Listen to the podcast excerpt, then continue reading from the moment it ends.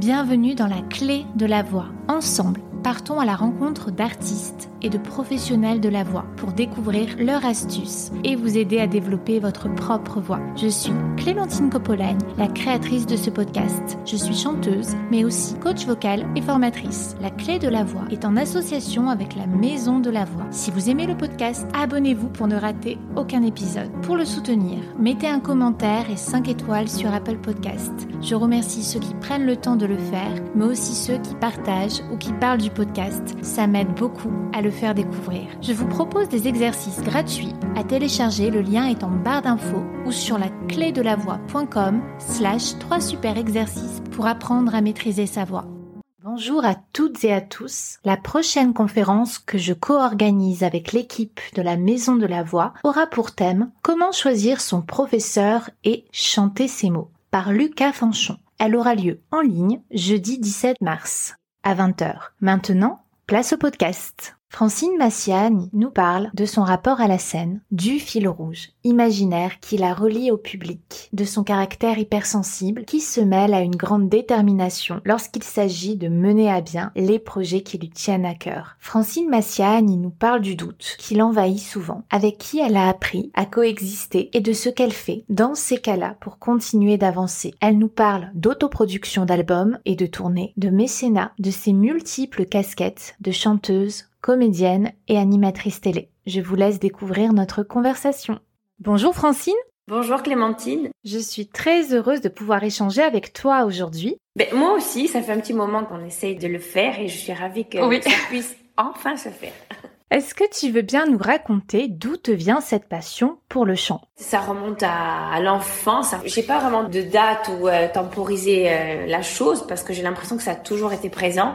Je viens d'une famille où, on chantait beaucoup les fins de repas. J'avais un oncle qui avait une très très belle voix et qui chantait très souvent. J'avais un grand-père qui improvisait aussi, donc il y avait ce côté poétique. Et un papa et une maman qui étaient passionnés de chansons. Mon père, la culture plutôt corse. Ma maman est italienne, donc j'avais aussi euh, ces répertoires italiens, les, chansons napolitaines, euh, les grandes chanteuses et les grands chanteurs de l'Italie. Et en fait, on a toujours baigné là-dedans. On a toujours écouté de la musique. Et très tôt, en fait, je me rappelle, je me déguisais en Dalida. Et souvent, je chantais. J'aimais aussi ce côté scénique que peut apporter euh, le fait de chanter. Il y a aussi euh, cette façon de mettre en scène aussi un personnage. Tout le monde artistique là me plaisait. Donc très tôt, en fait, j'ai rejoint euh, une école de chant chez moi en Balagne à Île-Rousse avec le groupe Avilette qui avait mis en place des ateliers pour les enfants. Et je m'y suis inscrite et vraiment là, je commençais à avoir des cours plus structurés avec l'instrument, comment on pose sa voix, le souffle. Donc voilà, ça, ça remonte, je devais avoir à peu près 8 ans où ça vraiment commencé à être structuré. Qu'est-ce que tu as appris donc dans l'école du groupe Avilé? Est-ce que tu as des souvenirs marquants à nous partager? Je me rappelle que les cours étaient tous les mercredis, hein, journée des enfants, et parfois le samedi. On allait là-bas, on reprenait des chansons, on apprenait déjà aussi la langue du par, par la même occasion. Hein. On travaillait la langue corse, on travaillait les chansons, on apprenait en fait le tempo, le rythme. On commence où à chanter, les ponts, respirer, les phrases, comprendre aussi ce qu'on chantait pour pouvoir euh, ne pas couper la phrase et avoir aussi euh, le côté interprétation parce que c'est beaucoup ça aussi. Euh, le fait de chanter une chanson, c'est comme être en scène et raconter un texte. Il faut aussi comprendre ce qu'on chante. Donc il fallait apprendre à couper les phrases au bon moment, placer son chant autour d'un instrument, la rythmique, le souffle et s'amuser aussi parce qu'on était des enfants et il fallait avoir du plaisir. Et moi j'adorais faire ça quoi. Pour moi j'aurais voulu que jamais ça s'arrête. Donc voilà j'ai appris ça la rigueur le chant la mesure le souffle tout ça. Et chanter en groupe aussi. Qu'est-ce que tu as fait comme exercice de souffle? On gonflait en fait le diaphragme. On soufflait on soufflait on soufflait on le vidait. On essayait de gagner comme ça en souffle. Et après, on commençait à placer nos phrases, nos mots sur le chant et essayer de tenir les notes le plus longtemps possible. C'était ça aussi bien respirer, prendre son souffle au bon moment. Pendant combien de temps as-tu fait partie hein, de cette école? Pendant quatre ans, parce que parallèlement, donc, on préparait un disque. Je me rappelle à l'époque, qui s'appelle Sony des lignes que nous avons sorti. C'était un des tout premiers disques euh, de cette époque-là. J'avais 8-9 ans. On a sorti un disque avec euh, des compositions, des chansons originales que par la suite j'ai appris aux enfants dans mon émission euh, dans un premier temps et ensuite Fabriguccia Ce sont des chansons qu'on apprend dans les écoles. J'ai été hyper fière quand, euh, surtout les premières fois où, j'allais euh, pour Cantounette, hein, puisque c'est une émission que j'ai fait pendant euh, quatre ans, voire cinq ans. Et quand j'allais dans les écoles et qu'on apprenait ça, ou que je découvrais que les institutrices avaient appris ces chansons-là à leur classe, quand je disais aux enfants que c'était moi qui chantais, mais personne ne me comprenait parce que évidemment, ne comprenait pas c'était une voix d'enfant et que il fallait faire l'exercice dans leur tête, comprendre que voilà, j'avais grandi et tout, mais et c'était marrant en fait de leur dire ça parce que finalement effectivement c'était une boucle bouclée. Il y avait une espèce de fierté euh, personnelle, je dirais, en toute humilité. Je me disais mais waouh, finalement ce qu'on fait, euh, il y a un fil conducteur, c'est jamais pour rien, même si c'est une petite école de chant qui se faisait en Balagne avec des enfants. Finalement, on allait l'apprendre dans plusieurs écoles encore, et ça c'était euh, un souffle de joie quoi. C'était super. Le projet était celui-ci. Donc on a cette école de chant a duré à peu près quatre ans. C'était une association qui était très active sur Île-Rousse et qui organisait beaucoup de choses pour les enfants. Du coup voilà, au bout de ces de ces années-là, on a sorti ce projet qui a été médiatisé, qui m'a beaucoup apporté parce que euh, on a partagé une aventure euh, vraiment extraordinaire hein. au-delà du chant. C'était une aventure humaine que je souhaite à plein d'enfants de vivre. Ça doit être génial d'enregistrer aussi jeune. Ah ben oui, on connaît les studios, on chantait en groupe. Alors moi j'avais des morceaux solo parce que j'avais une chanson. En fait, Son Easy c'était le titre de l'album et c'était le titre de ma chanson. Je chantais cette chanson-là toute seule. Et euh, il y avait des chœurs que les enfants faisaient. Et moi, à l'époque, c'était marrant parce que j'ai écouté ça il y a pas très longtemps pour la période de Noël. Et chez mon frère, on, on a retrouvé des vinyles et on l'a mis. Et j'écoutais en fait le travail que j'avais fait je faisais un travail de tierce aussi, mais quand on est enfant, enfin, je suis gamine, mais elles étaient d'une justesse. C'était marrant. Je dis mais c'est pas possible. J'étais un peu détachée parce que j'avais l'impression que c'était pas moi. C'est étrange. Hein. Et les voix, ces tierces-là, ces chœurs, étaient justes. Enfin, c'était marrant quoi de réécouter ce travail-là. Je me dis que les adultes avaient fait quand même aussi un, super travail avec les enfants. Donc, on, connaissait le, le, travail de studio. Donc, on a fait ce premier jet, euh, la première fois où on enregistre, on chante la chanson. Ensuite, on y revient, on refait des chœurs, on entend dans son casque, on entend sa voix et il faut doubler, il faut faire euh, la polyphonie, je dirais, autour de ça. Et c'était les premières expériences, c'était magique, vraiment magique. Par la suite, as-tu continué à prendre des cours de chant? Alors par la suite, oui, encore euh, quelques cours comme ça euh, privés. Je travaillais avec une, une dame qui me faisait travailler ça au piano, le placement de voix, travailler la voix. Ça m'a jamais vraiment quitté. J'ai toujours chanté, je faisais partie de groupes, euh, notamment quand j'étais au lycée, on se retrouvait, on chantait, euh, on faisait des veillées, on se retrouvait, il y avait toujours quelqu'un qui jouait de la guitare. Après, il y a eu des années école, donc forcément, euh, l'école de chant, c'était un peu, pas essoufflé parce que chacun après avait une voix et a suivi des études, des cours et donc c'est un peu tous perdu et ce projet un peu tombé là à l'eau. De mon côté, oui, par-ci par-là, je prenais de temps à autre des cours.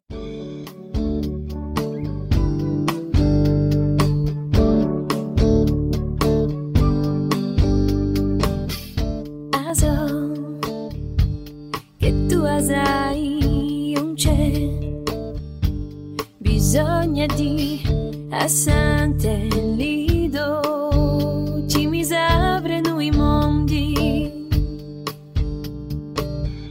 Ramadi da voi stonde appese a un tempo. Che li evole che incantano as idee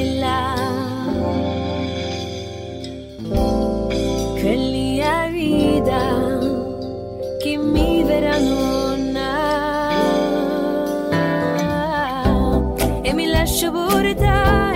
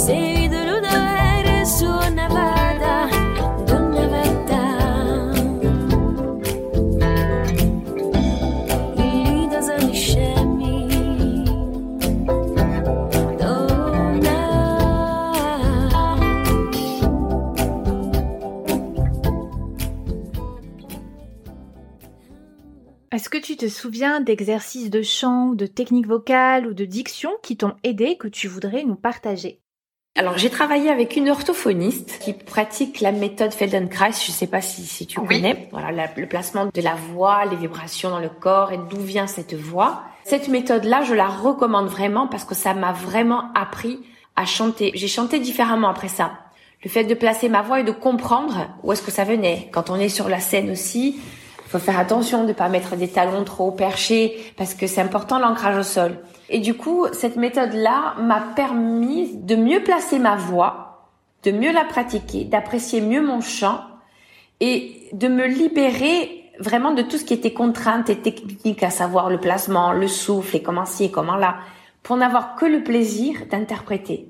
C'est-à-dire la voix devient un outil et on s'échauffe, il y a des exercices de chauffe, hein, des gammes euh, que l'on fait, des gammes au- autour du piano, des exercices que l'on fait pour placer euh, sa voix dans le palais, dans le nez, dans le crâne en fait. Des exercices avec la paille aussi. En fait, tout ça, c'est la méthode Feldenkrais qui est vraiment extraordinaire, je trouve, pour les chanteurs. Oui, alors là, de ce que tu me dis, elle t'a fait faire pas mal aussi d'exercices de rééducation vocale. C'est plutôt ça, la paille et le visage. Et Feldenkrais, c'est vraiment plutôt la conscience du corps quand tu parlais de l'ancrage et le mouvement dans l'espace. Elle a vraiment dû te faire un, mélange de tout ça. Oui, franchement, elle- donc elle, là aujourd'hui, elle est, elle est à la retraite. Elle s'appelle Michel Cancel.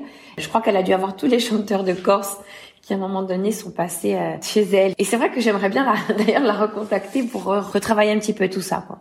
Et maintenant, comment fais-tu? Est-ce que tu sollicites euh, de temps en temps des avis extérieurs, d'amis chanteurs ou de collègues acteurs pour avoir un retour sur ce que tu produis? Ou est-ce que, au contraire, tu te fais confiance? Alors, je suis quelqu'un qui a qui doute beaucoup. J'ai pas vraiment confiance en moi. Je me remets tout le temps en question. Donc, quand je joue avec quelqu'un, que ce soit sur une pièce de théâtre ou là, notamment Cintiné, où il y avait du chant en plus du jeu, je demandais toujours au metteur en scène, à Laurent, euh, à mes collègues, je dirais avec qui je partage la scène, comment ils recevaient ça, est-ce que ça ça leur paraît bien? Moi, je crois plus à l'émotion qu'à la technique en fait. Et j'ai besoin d'être touchée pour savoir que je suis dans le juste et dans le trac. S'il y a pas ça, je crois que j'arrête. Je crois que c'est ce qui nourrit euh, tout le questionnement qu'on peut avoir et, euh, toute la progression aussi qu'on peut avoir. C'est cette espèce de fil rouge qu'on a euh, entre le, le public, entre les gens avec qui on joue et ces vibrations intérieures. Donc du coup, euh, oui, je demande un retour, de savoir euh, comment cette scène-là, comment elle te paraît, comment tu la reçois, est-ce qu'il faut pas plus ci ou est-ce qu'il faut pas plus là? Oui, il m'arrive de poser des questions. Je n'ai absolument pas confiance en moi, donc je suis quelqu'un qui doute tout le temps. Enfin, moi, je trouve ça bien d'avoir un retour extérieur, que ce soit un prof, un coach ou euh, un collègue euh, ou quelqu'un qui est dans le même art, quoi. C'est toujours intéressant euh, d'avoir un retour parce que la personne peut amener un, autre éclairage ou au contraire valider que l'on est dans le juste. Après, évidemment, ça dépend des personnalités, mais je trouve que l'avis de l'autre est, toujours intéressant. Je l'accueille tout le temps, la vie de l'autre. Pour moi, c'est très important euh, parce qu'on on joue avec eux et il y a une interaction aussi, même côté public. Et moi, quand euh, après un concert, je rencontre des gens qui ont la gentillesse d'attendre et qui ont envie d'échanger.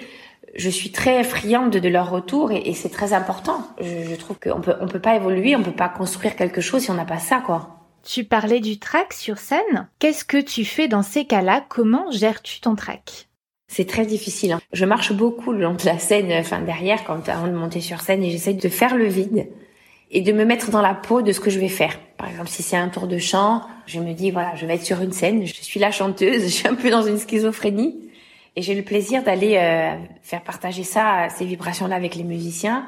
Ou alors, si j'interprète un rôle, j'ai fait en sorte d'être ce rôle, de vraiment abandonner le quotidien, sans quoi c'est pas la peine, quoi.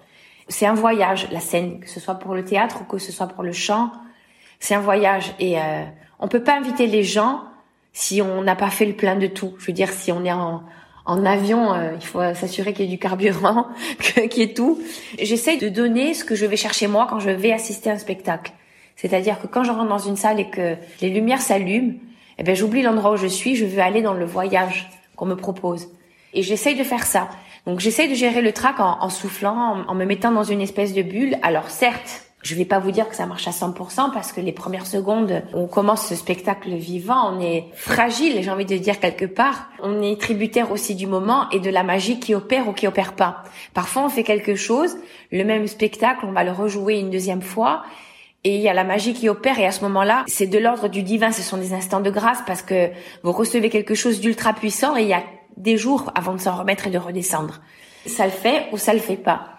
Mais les premières minutes, les premières secondes où on arrive sur la scène, j'ai un trac fou, j'ai l'impression que je vais mourir, quoi. Carrément, j'ai l'impression que mon cœur va s'arrêter de battre et que je vais pas y arriver. Et ça dure quelques secondes. Et je crois que si je ressentais pas ça, j'arrêterais. C'est un peu kamikaze et paradoxal, hein, parce que en même temps, je suis presque là à m'insulter avant de monter sur scène. Mais pourquoi je fais ça? Pourquoi? Et en fait, je pourrais pas faire autrement. Je pourrais pas être autre chose que ça. Et ça dure une fraction de seconde, mais c'est de l'élixir, je dirais, qui sert au spectacle. On gère pas plus que ça, en fait. On le vit. Est-ce que ça te le fait uniquement en tant que chanteuse comédienne ou ça te le fait également en tant que chroniqueuse télé animatrice? En tant que tout, je crois que quand on est conscient de ce qu'on fait, même en tant qu'animatrice, c'est-à-dire que je reçois quelqu'un, déjà je prends toujours le soin de comprendre qui je reçois parce que je sais que c'est pas un exercice facile pour celui qui est interviewé, par exemple quand ce sont des artistes qui habituellement sont dans leurs ateliers et qui n'ont pas l'habitude d'avoir cette intrusion de la caméra ou quelqu'un qui vient les interroger sur ce qu'ils font, puisque c'est intrinsèque la création et on n'a pas forcément les mots euh, pour l'expliquer.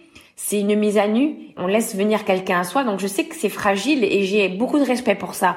Quand on est conscient de l'exercice que l'on fait, que ce soit une interview, que ce soit une chanson, que ce soit jouer sur scène, eh bien, je l'ai tout le temps parce que j'ai toujours envie d'offrir quelque chose qui soit à part et bienveillant.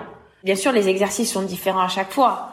On peut pas comparer l'exercice d'une animatrice avec une chanteuse ou, une comédienne.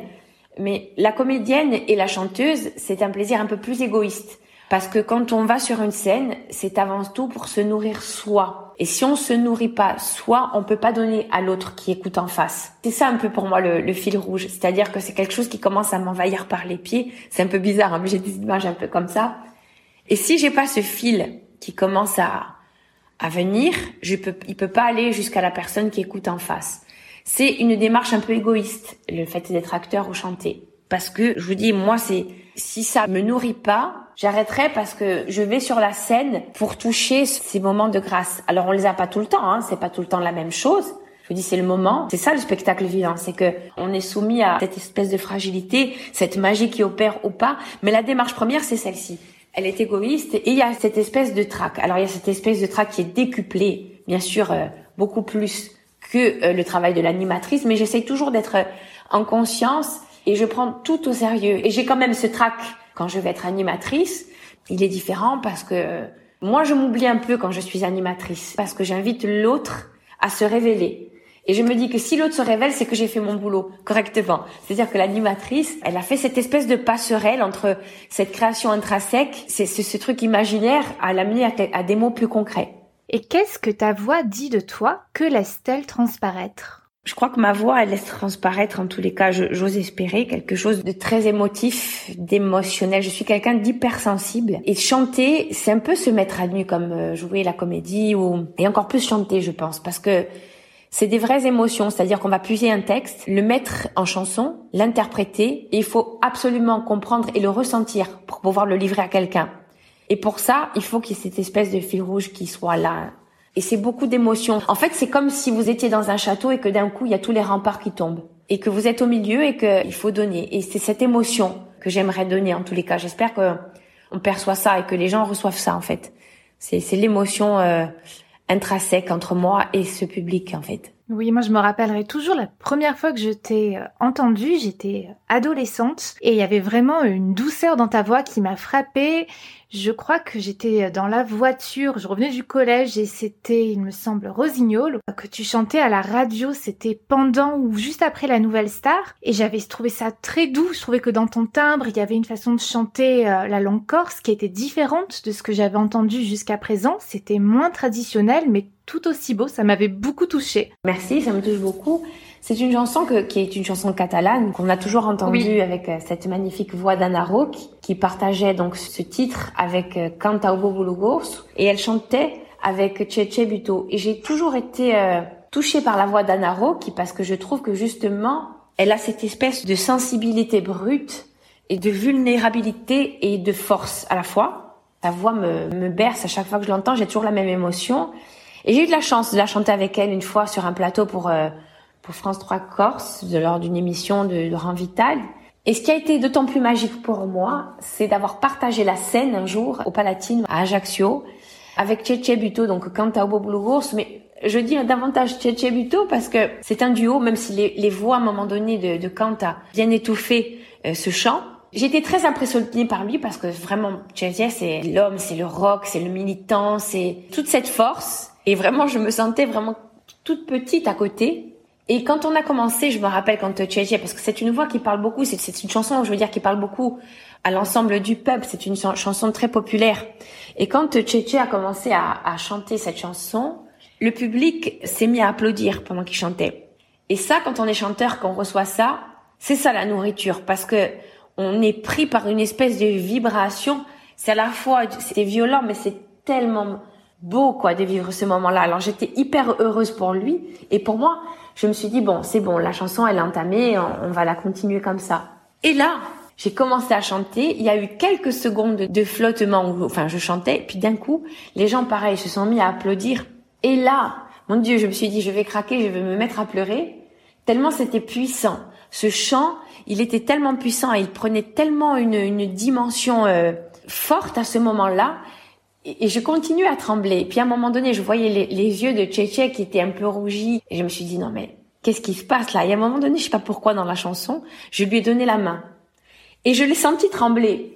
Je me suis dit, c'est pas possible. C'est moi qui suis impressionnée, c'est lui qui tremble. Et là, je me suis dit, tout prenait un sens. Et la chanson, et le moment que nous partagions, et cette espèce de rencontre artistique qui mélangeait. Et c'est ça la sensibilité dont je vous parlais. C'était cette émotion que j'espère donner que j'ai envie de recevoir. Et il y a que ça qui est vrai quoi. C'est des moments de vérité. Et je suis tellement heureuse d'avoir vécu ça que dans mon parcours pour moi, c'est resté gravé, c'est quelque chose de très important. J'aime de temps en temps le réécouter. Quand j'ai des moments de doute, je le réécoute, ça apaise un peu mon mes doutes. Et je me dis non, si on arrive à faire ça, c'est que on n'est pas là pour rien, il faut continuer. Parce qu'il y a des fois où on a envie d'arrêter, des moments de doute, ça peut provoquer ça chez moi. je me dis j'arrête tout, j'ai trop peur, c'est pas pour moi. Puis finalement, je je peux pas faire autre chose, quoi.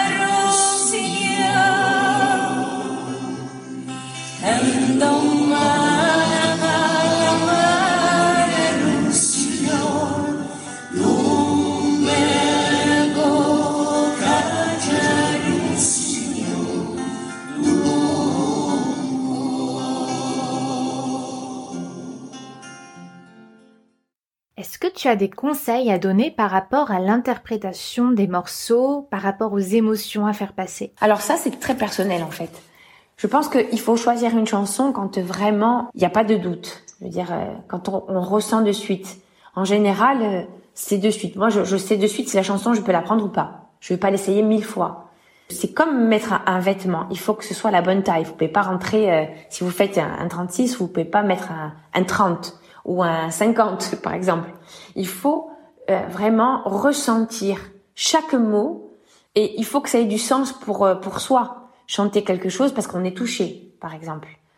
Et que la poésie, en fait, qu'on va, qu'on va interpréter, elle déclenche, euh, elle appuie sur des choses chez nous. Il faut jamais prendre quelque chose pour faire plaisir à la personne qui vous la propose.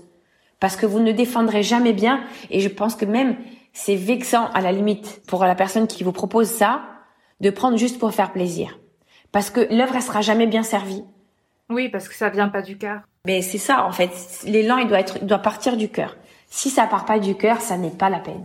En tout cas, moi, je fonctionne comme ça, quoi.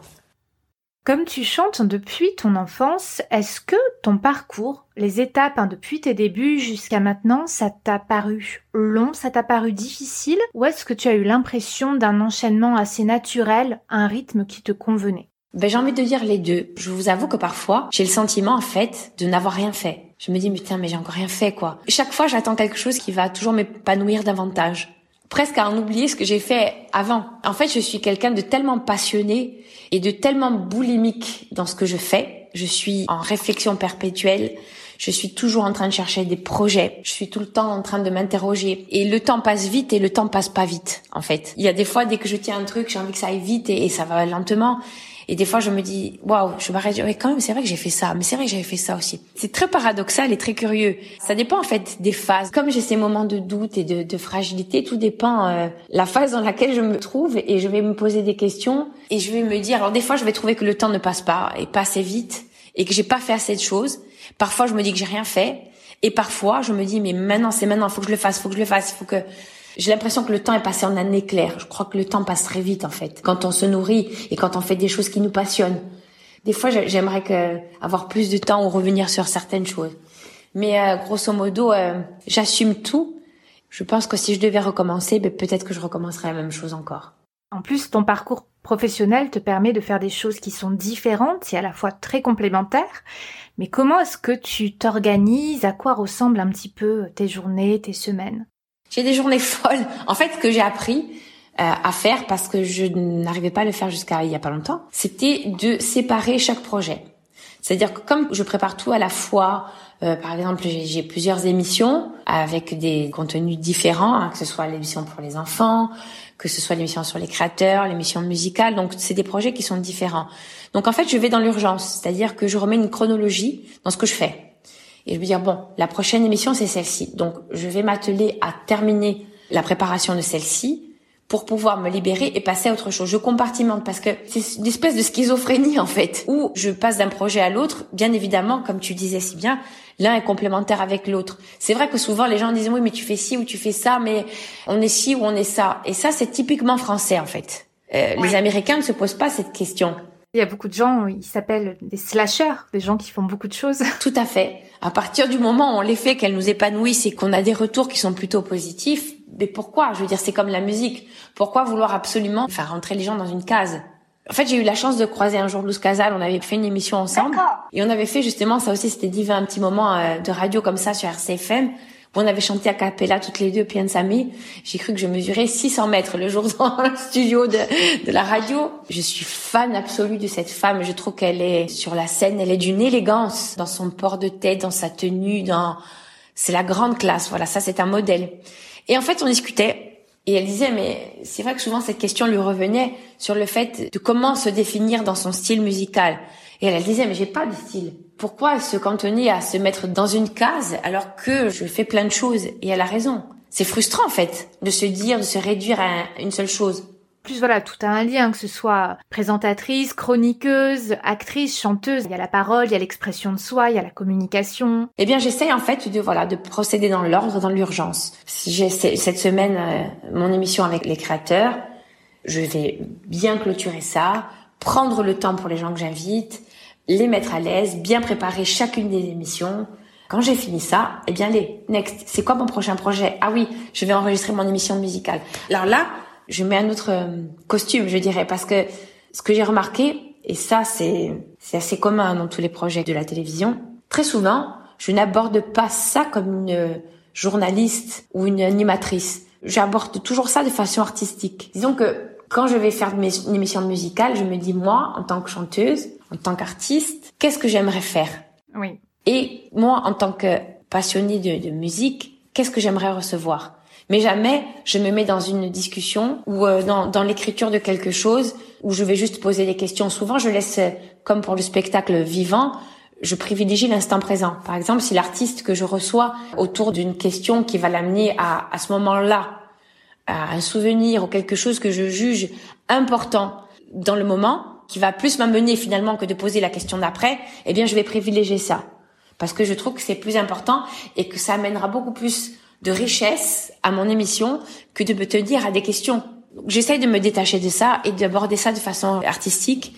C'est vrai, moi j'ai déjà vu à la télé un des journalistes poser leurs questions sans vraiment laisser la personne répondre et sauter du coq à l'âne. Je me dis mais oh, cette personne doit être frustrée de ne pas avoir pu répondre. Voilà, mais c'est un non-sens. Vous recevez ah. quelqu'un, vous mettez la lumière sur cette personne, sur son activité, ça doit être son émission, on doit être juste là pour accompagner et souligner, mais surtout révéler les gens et les laisser. Euh, c'est presque des confidences en fait. Moi, j'adore ce ton-là en fait. J'aime avoir un ton euh, de discussion autour d'une tasse de thé. Après ça, je pense que c'est aussi en lien avec ton caractère. Tu as l'air d'être euh, assez empathique, donc je pense que tu as aussi une prédisposition pour écouter les autres et les mettre à l'aise. Peut-être. En tout cas, ça, ça c'est un compliment que je reçois qui me touche parce que je sais pas si c'est ce qu'il en ressort, mais en tout cas, c'est vrai que j'aime, j'aime les gens. Je m'estime chanceuse dans ce sens-là. Je me dis mon Dieu, ne fût-ce que par rapport à, à mon émission avec les créateurs les différents profils, les différents arts que je rencontre dans une année. Mais je me dis que j'ai de la chance, quoi. C'est super que de, de, pouvoir rentrer chez eux et qu'ils se livrent et, et de pouvoir échanger. Et je me dis, mais peut-être que ce qu'on est en train de faire, il y a peut-être une jeune personne ou quelqu'un qui a envie de se recycler et qui, à un moment donné, ben, ça va être un appel. Je me dis, mais si j'arrive à faire ça, mais c'est divin, quoi. Oui, ça a du sens, oui. Ben voilà, ça a du sens. Et c'est ça qui est important dans ce qu'on fait, c'est que les choses aient, aient, un sens, quoi. Comment mémorises-tu tes textes et tes paroles? Waouh, ça, j'ai beaucoup de chance. Par exemple, euh, en ce qui concerne les pièces de théâtre, rares sont les fois où j'ai vraiment dû m'enfermer pour apprendre. En fait, j'ai besoin de bouger mon corps avec des mots. C'est comme des marqueurs de page, en fait, de retenir par séquence. Et le jeu avec l'autre m'aide beaucoup à retenir. C'est les intentions, en fait, qui me font retenir.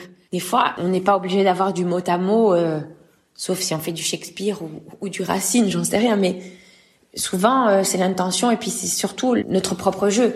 Donc après, ben, on est bien évidemment les chansons, je suis obligée de les apprendre et c'est en les, en les pratiquant, en les chantant que je les apprends souvent. Par la répétition, est-ce que tu penses à quelque chose en particulier quand tu les répètes? À des images, à des intentions, des sentiments? Moi j'ai ça, je, je, c'est comme pour la scène, je mets tout le temps des images. Par exemple quand j'allais apprendre un texte, je mets des images, je donne des couleurs au personnage, ça peut être voilà une image, une couleur. Est-ce que c'est plutôt des images imaginaires ou plutôt des images qui font appel à des souvenirs? Souvent les souvenirs. Les émotions que je sollicite quand je vais jouer, je fais souvent appel à des choses que j'ai vécues ça donne un côté plus vrai puisque et une dimension plus accentuée dans le sens où on a vécu quelque chose. Alors c'est sûr qu'après on, on, le réinvente parce qu'il y a un jeu, il y a une part de comédie dans ce qu'on va faire, mais j'ai besoin de me mettre dans la peau et de ressentir. Tout à l'heure, tu parlais de ce fil rouge. Est-ce que tu veux bien nous en dire plus sur ton imaginaire, sur ce que tu ressens avec ce fil rouge qui te connecte euh, à la scène, qui part de tes pieds, peut-être qu'il va jusqu'au public? J'aime bien, c'est comme mettre des couleurs ou euh, ou ce côté euh, olfactif quand on ressent, quand on sent une odeur et qu'elle nous ramène quelque part. Il y a une espèce de, sensibilité. Et en fait, quand, quand je chante une chanson, tout dépend de ce qu'elle raconte, évidemment. Donc, je me mets toujours, euh, je mets des images. Pour moi, une, une, une, chanson qui va me parler et que je vais choisir, c'est une chanson qui va me donner beaucoup d'images quand je vais la chanter. Donc, bien évidemment, tout va dépendre de l'écriture, de la poésie. Et quand tout ça opère, j'ai l'impression que tout brille. Mais tout est doux, en fait. Je, je vois ça comme un paysage, comme une peinture, comme quelque chose qui nous relie, parce que je le ressens et je me dis, quand on ressent ça, quand les notes eh ben, elles se jouent sur la, la, scène, quand les musiciens commencent à jouer, ces vibrations en fait qui arrivent en moi et qui vont ressortir par le biais de l'interprétation, en fait ce fil rouge c'est tout ça, il transcrit tout ça. Il nous lie parce qu'il y a une force qui m'habite et qui j'espère arrive aux gens qui l'écoutent. Il m'est arrivé par exemple sur le premier album de Navad, j'aimerais chanter une berceuse, j'aimerais euh, avoir quelque chose de doux, ce lien. Euh, le fait de, enfin, l'enfant qui est relié à la mère, tout ça. Et puis il y, a un moment donné dans le spectacle où cette chanson, je l'ai juste chantée guitare-voix. Et je me rappelle, il y avait un couple en bas qui était assis. De temps en temps, je, je voyais ces personnes-là qui se tenaient la main. Donc déjà, je me dis bon, nous on est liés. Il y a une collection, c'est obligé. il y a quelque chose qui est en train de s'opérer. Donc ça vous donne un peu de force pour continuer. En fait, ça consolide cette espèce de fil là imaginaire.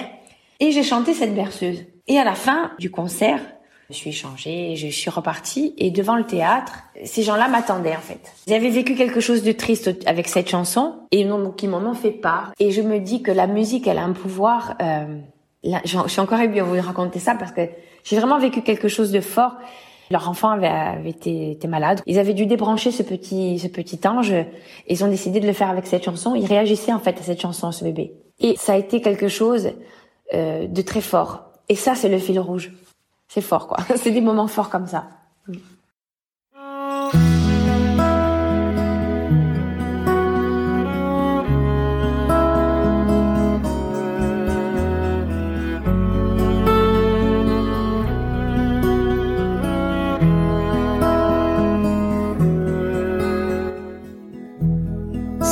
Mi Minimi vortan petu e pilium galore Per una gria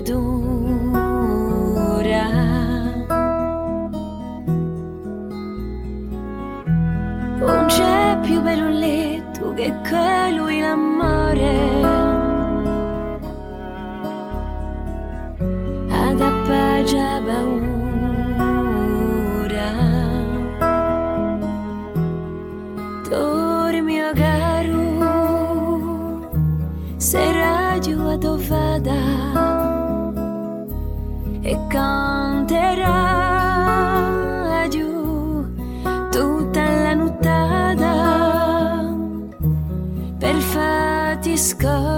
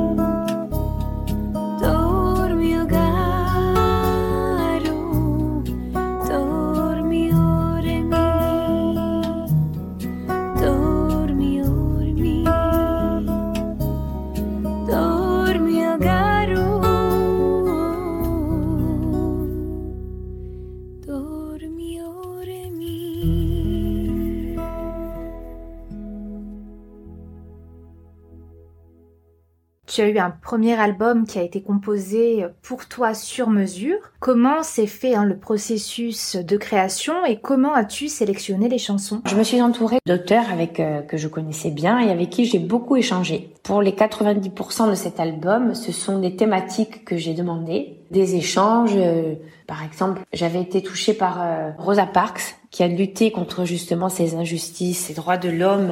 C'est quelque chose qui me touche beaucoup. Je ne comprends pas comment entre êtres humains on peut juste par la couleur de peau euh, se sentir différent. Je veux dire, euh, on est tous faits de chair et de sang et c'est ça la richesse du monde, c'est qu'on a plein d'ethnies différentes, de cultures différentes, mais on a tous un dénominateur commun.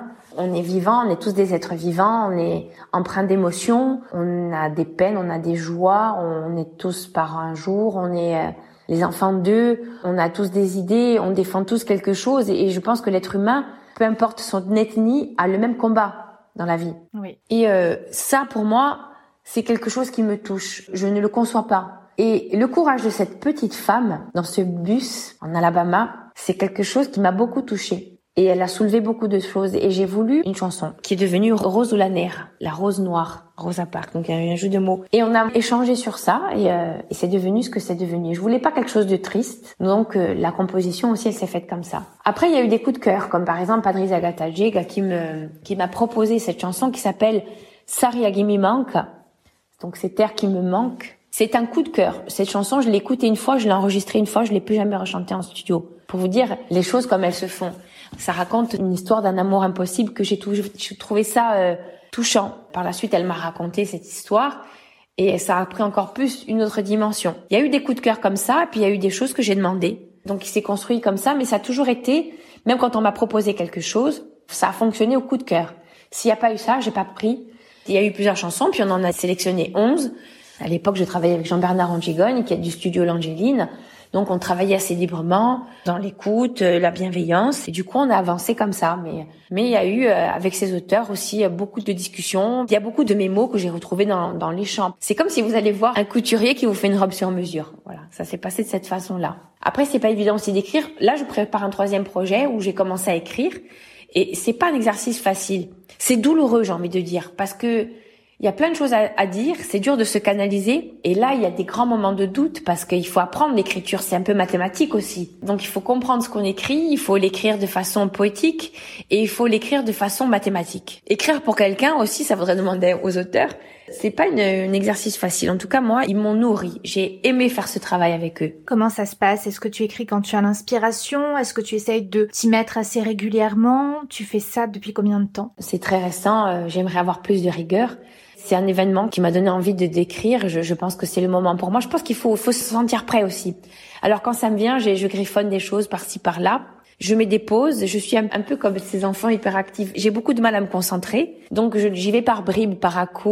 Parfois, ça peut venir. Ou le matin, je me lève, j'ai trois phrases, mais je, je les écris. C'est du chaos en soi pour accoucher de l'étoile qui danse, en fait. Et je pense qu'il faut prendre son temps. J'aimerais avoir plus de rigueur, par contre. C'est mon objectif cette année.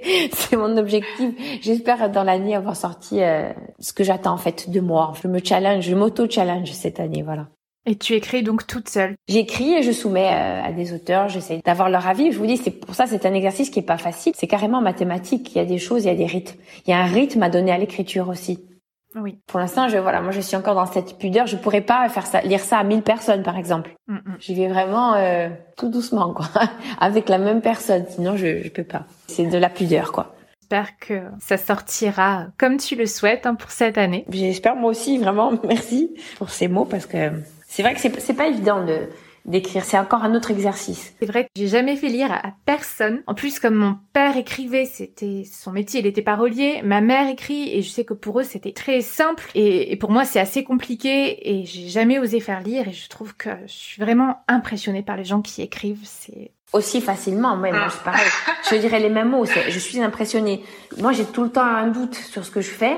Déjà, je, je suis quelqu'un qui doute de base. Hein. Mais alors l'écriture, en plus, quand on se sent pas légitime, hein, parce que c'est un exercice qui est difficile, et du coup, on est un peu dans les coulisses, on est dans l'envers du décor, et on se dit, wow, quand même, moi j'étais là à leur demander si, je les faisais revenir sur un mot, sur un autre truc, sur un... Et je me dis que les pauvres, quoi. je trouve que c'est pas évident, quoi. Ah, je pense que pour certains, c'est un métier. Pour certains auteurs, c'est encore plus facile d'écrire pour les autres, parce qu'ils ont vraiment cette gymnastique-là. Pour certains, ils ont commencé à écrire dès l'enfance, des poésies, et c'est euh, comme toi, le chant ou le théâtre. Hein, c'est vraiment... Euh, certains artistes que j'ai interviewés me parlent d'un muscle. C'est un muscle qu'ils sollicitent tous les jours, et... Ouais, ouais, c'est ça, en fait. C'est une gymnastique... Euh, qu'il faut voilà faut s'entraîner voilà c'est de la rigueur et je pense qu'après une fois qu'on a compris en tout cas les mécanismes de l'écriture le rythme qu'on doit lui insuffler. Je pense qu'après, voilà, c'est comme quand on apprend à, chanter. Une fois qu'on a compris son placement de voix, eh bien, on a cette liberté de pouvoir interpréter, de s'amuser, de prendre vraiment plaisir. Et je pense que c'est la même chose, le même travail qu'il faut faire avec euh, avec l'écriture. Mais c'est pas évident. Franchement, c'est c'est pas simple. À partir du moment où tu as sorti ton premier album, tu as été très présente dans les médias et sur la scène insulaire et tu l'es resté. Est-ce que tu veux bien revenir sur cette étape et nous donner des conseils pour les chanteurs qui vont sortir leur premier album et qui ont envie de se rendre visibles mais qui ne savent pas comment faire, comment s'y prendre?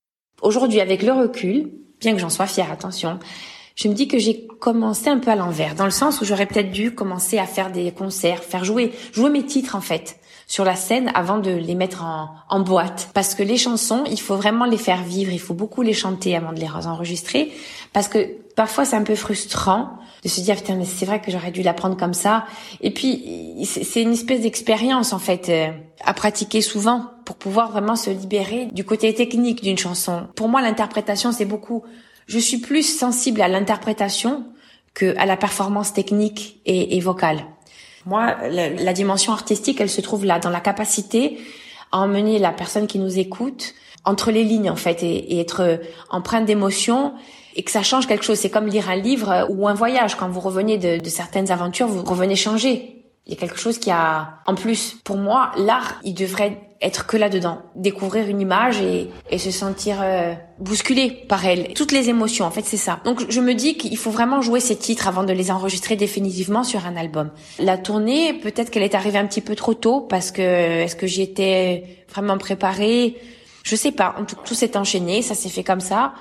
Et il faut, en tous les cas, être sûr de ce qu'on fait quand on démarre un projet, il faut plus avoir de doute. Dire voilà, aujourd'hui je fais ça, je vais sortir ça et je vais le faire comme ça. Après, peu importe, c'est sûr que si on y revient quelques années après euh, dessus, bien sûr, on se dit avec l'expérience qu'on a acquis entre temps, ça j'aurais dû le faire comme si. Puis moi, je suis une spécialiste hein, pour faire ça. Donc euh, je suis un peu comme ça. Mais c'est vrai que je dirais que c'est l'assiduité, c'est de croire en ses rêves. Quand on se décide, quand on veut faire quelque chose, c'est de foncer. Je crois que c'est ça en fait. Je sais pas si c'est une qualité ou un défaut, mais je suis quelqu'un de têtu, d'obtus. Quand j'ai quelque chose en tête, j'ai besoin d'aller jusqu'au bout, même si je me plante. Hein.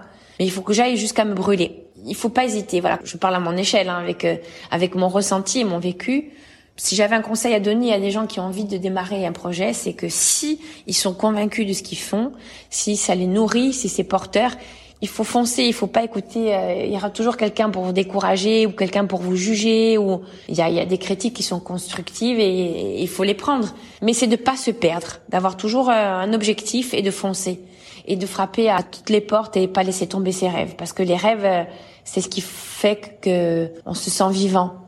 Et ton premier album, tu étais dans une structure ou tu étais une artiste auto autoproduite. J'ai créé une association qui est toujours active. Euh, le sera avec ce troisième album que je, je commence à préparer. C'est une autoproduction, donc euh, c'est encore plus de risques parce que les gens souvent euh, ne se mettent pas à la portée. Moi, j'ai beaucoup de respect pour les gens qui se mettent sur une scène et qui font des projets parce que on n'a pas la mesure de la vulnérabilité de l'artiste qui fait ça. Proposer quelque chose, moi j'ai beaucoup de respect pour ça.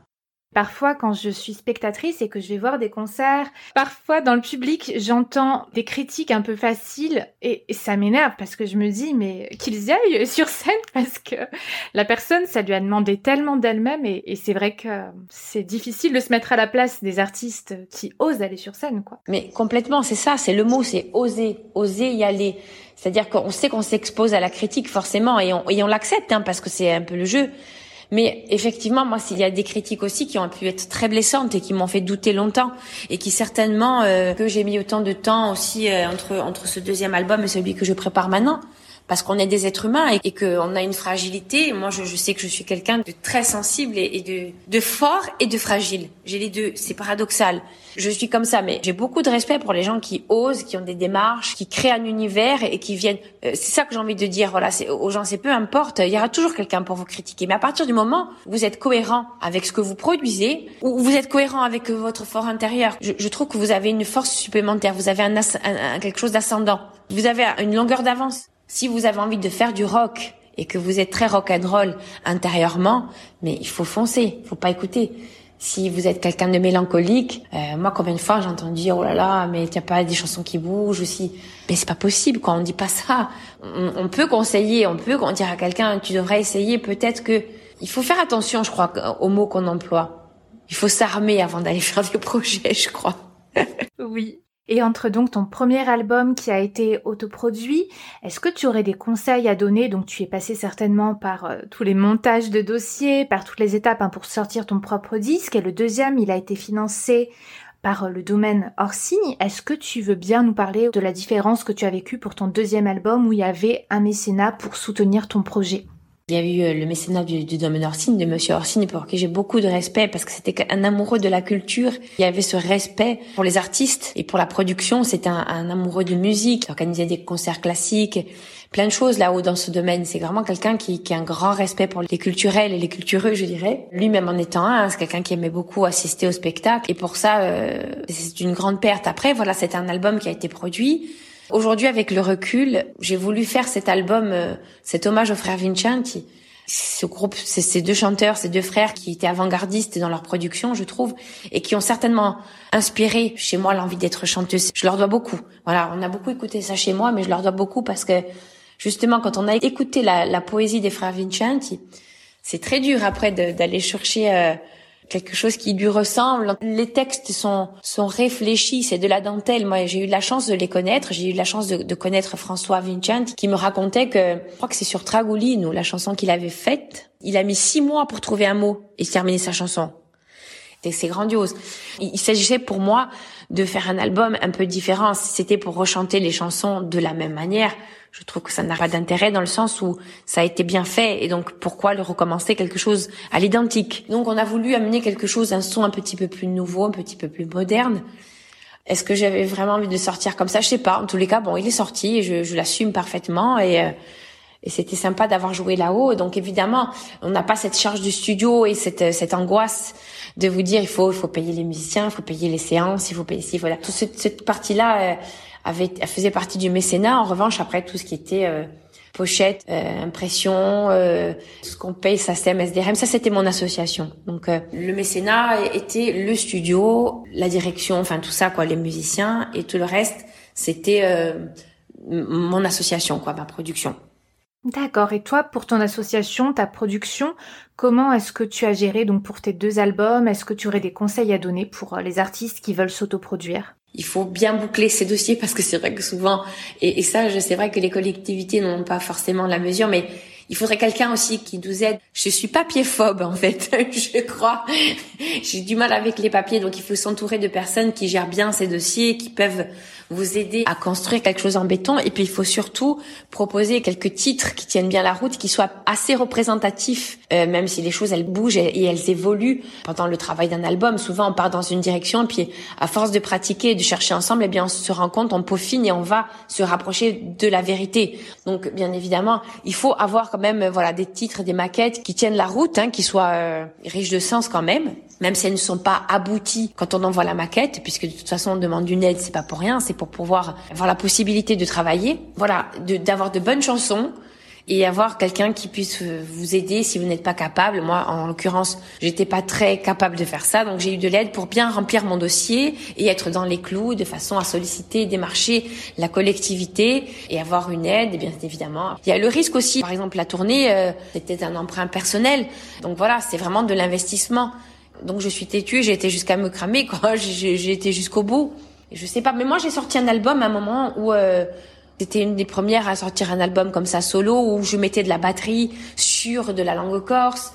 C'était un peu euh, les prémices de tout ça. Donc l'accueil était euh, mitigé. Peut-être qu'on n'était pas vraiment prêt à ça aujourd'hui. C'est quand je l'ai fait, j'ai quand même essuyé quelques petits commentaires pas très bienveillants. La batterie moi, je dis qu'on devient riche quand il y a une ouverture, quoi. Parce que la star en Corse, c'est la Corse. C'est cette langue, c'est ce qu'on y produit. Mais la langue corse, elle est capable de parler de tout. Par exemple, j'en veux pour preuve cette émission à Fabrigucci, où il y a un contenu, enfin, qui est assez riche, assez dense. On parle de la santé, on parle des voyages, on parle de recettes, et on le fait en langue corse, et on se rend compte que la langue est tout un outil extraordinaire qui nous permet de parler de tout. Alors pourquoi pas rajouter de la batterie? À un moment donné Il faut s'ouvrir. Il faut être riche, il faut pas se dénaturer. On a une identité qui est forte, il faut pas la négliger parce que c'est grâce à ça qu'on peut s'ouvrir. Mais on a une racine qui est belle. L'économie évolue, les mœurs évoluent, donc tout évolue. L'important étant de ne pas se perdre. C'est cool parce que ça se fait de plus en plus et c'est très très bien. Oui, et il y a eu beaucoup de duos, de collaborations avec d'autres univers artistiques dans ta carrière.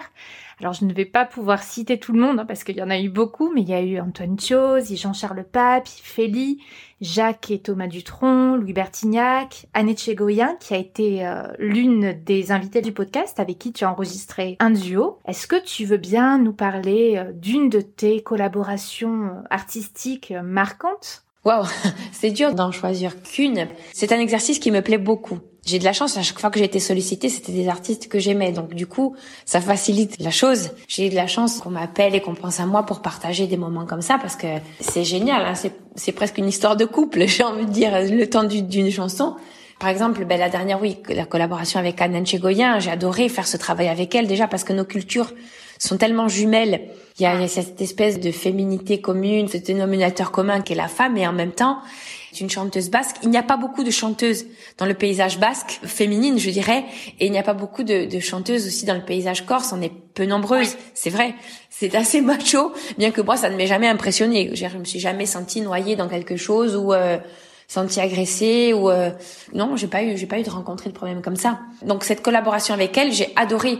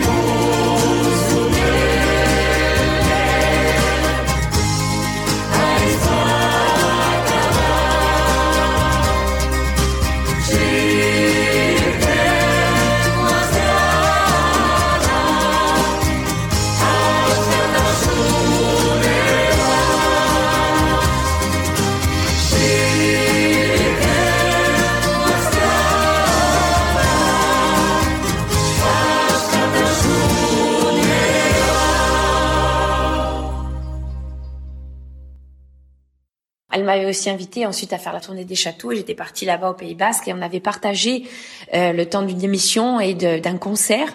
Il y avait cinq cultures différentes. Il y avait l'espagnol avec euh, Itzia qui est une actrice que l'on retrouve dans la Casa del Papel. Il y a euh, Marianne qui est une chanteuse du Cap Vert. Il y avait Anne Enchegoyen pour le Pays Basque. Moi, pour euh, la culture corse. En fait, quatre, on n'était pas cinq, je vous dis des bêtises. Et tout ça, en fait, on a partagé à un moment donné cette chanson qui s'appelle No es No, non c'est non, qui était fait en hommage à à cette euh, cette jeune femme qui a été enfin je sais pas si vous avez entendu parler de cette tragédie cette catastrophe de Pampelune dans le corrida oui j'avais appris ça en préparant le podcast de Anne. Donc elle a fait cette chanson. Et en fait on s'est partagé cette chanson, on a chacune adapté dans sa propre langue le titre, mais c'était juste magique de partager ça avec ces femmes. Et chacune dans notre langue. Là j'étais fière. Et c'est ça en fait qui me nourrit dans ces collaborations, c'est qu'à un moment donné, il y a toujours ce moment de vérité on se dit bah c'est pour ça en fait que j'y suis allée et souvent l'instinct le détecte avant nous cette espèce de truc là sur lequel on peut pas vraiment mettre de mots puisque c'est un ressenti il y a toujours à un moment donné cette vérité, cet instinct qui en fait prend forme et on se dit ah ben voilà c'était pour ça. J'ai adoré partager ça avec elle. D'ailleurs elle est revenue chanter encore il y a pas longtemps et elle m'a invité à Tawagne au mois de septembre et c'était génial encore de partager ça avec elle. Je pense que c'est une belle rencontre humaine aussi. On a plaisir à en dehors de nos activités artistiques, il y a vraiment une belle rencontre humaine. C'est quelqu'un pour qui j'ai beaucoup d'admiration et de respect parce que c'est quelqu'un aussi qui est convaincu de ce qu'elle fait, qui a des démarches, qui prend des risques et comme on disait tout à l'heure, enfin, c'est pas évident de s'exposer. À un moment donné, on devient vulnérable. Et cette fragilité, moi, j'ai beaucoup de respect. Et j'ai beaucoup de respect pour Anne et beaucoup d'admiration pour son travail. Après, il y a eu d'autres duos. Il y a eu la scène partagée avec Thomas Dutronc sur Solenzar. Il y a eu, il y a eu aussi euh, ce joli moment avec Jacques Dutronc pour son anniversaire où il m'avait demandé de d'adapter cette chanson What a Wonderful World. Je me suis dit mais il est barré, mais qu'est-ce qu'il me demande de lui? Ça va pas ou quoi? Et en fait, je l'ai fait, mais parce que quand même, c'est s'attaquer à la chanson, c'est juste un monstre, c'est-à-dire que c'est dans la mémoire populaire mondiale, quoi. Je me suis dit mais pourquoi il me demande ça en fait? Et puis finalement, voilà, on l'a fait. Moi, j'étais morte de trac pendant cette émission parce que déjà j'avais une équipe de musiciens, c'était juste le rêve, donc un confort, mais c'était l'autoroute et autour de moi de super artistes que j'admire. Ça, ça devait être très impressionnant. Carrément. Et il faut que je chante cette chanson, cette adaptation qui est dans la mémoire collective, qui d'un coup se retrouve adaptée en langue corse et qui se retrouve là au milieu. Et là, je me suis dit, mais je vais mourir. Les premières notes, en fait, on a l'impression que je suis sûre de moi dans mon petit truc, mais c'est un espèce de tsunami intérieur. Je me dis, mais jamais je vais arriver à finir mes phrases tellement le souffle était court. C'était horrible. Et puis, je l'ai fait. C'était vraiment super. C'était un beau moment. Euh, j'ai bien aimé, en fait. J'en garde un joli souvenir.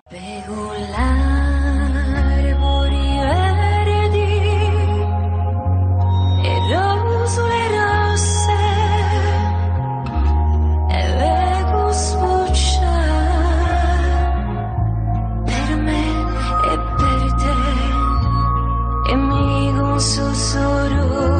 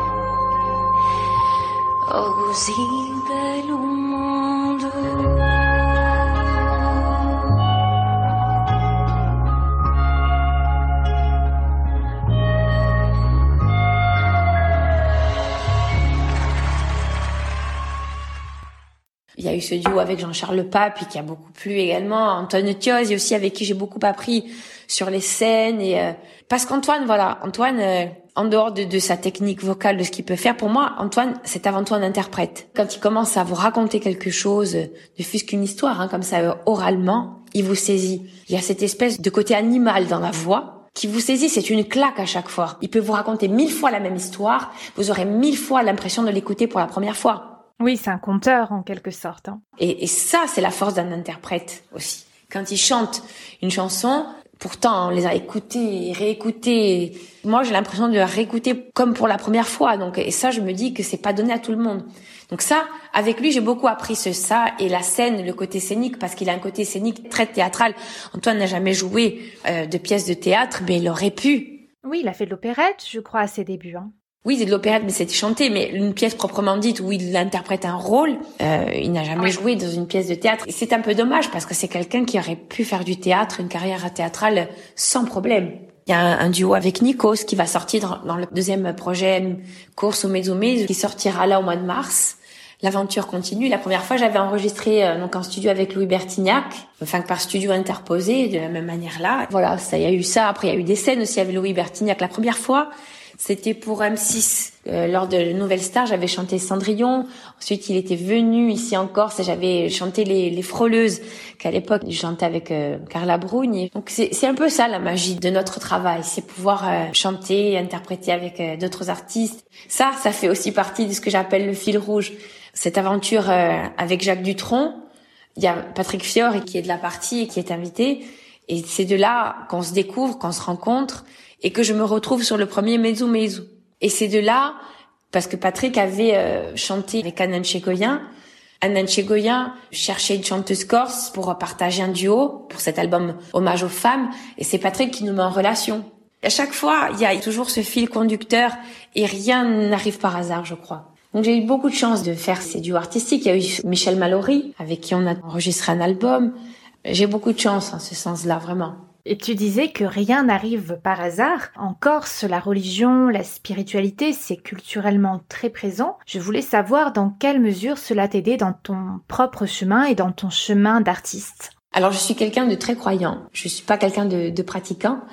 En tout cas, je crois qu'il y a une force au-dessus de nous. Il y a quelque chose euh, que j'aime à le croire. Je suis quelqu'un qui peut prier n'importe où. Alors je, je vais pas souvent dans les églises parce que pour moi c'est un côté euh, impersonnel les églises. Euh, le bon Dieu pour moi il peut être dans la nature, chez moi, au moment où je le sollicite en fait. J'ai été élevée par une grand-mère qui était très croyante et qui nous a certainement euh, insufflé ça, mais après il y a toujours eu une certaine liberté. On m'a rien imposé et euh, je respecte hein, ceux qui ne qui n'ont pas de, de croyance et qui sont libres, des électrons libres comme ça. En tout cas, je crois qu'il y a quelque chose au-dessus de nous qui nous enveloppe et quelque chose qu'on peut solliciter. Ça peut être l'univers aussi. Hein. Chacun lui met la forme qu'il a envie de lui mettre. Hein. Euh, chacun euh, a son Dieu, sa religion, sa pratique. Mais je crois vraiment qu'il y a quelque chose qui nous dépasse.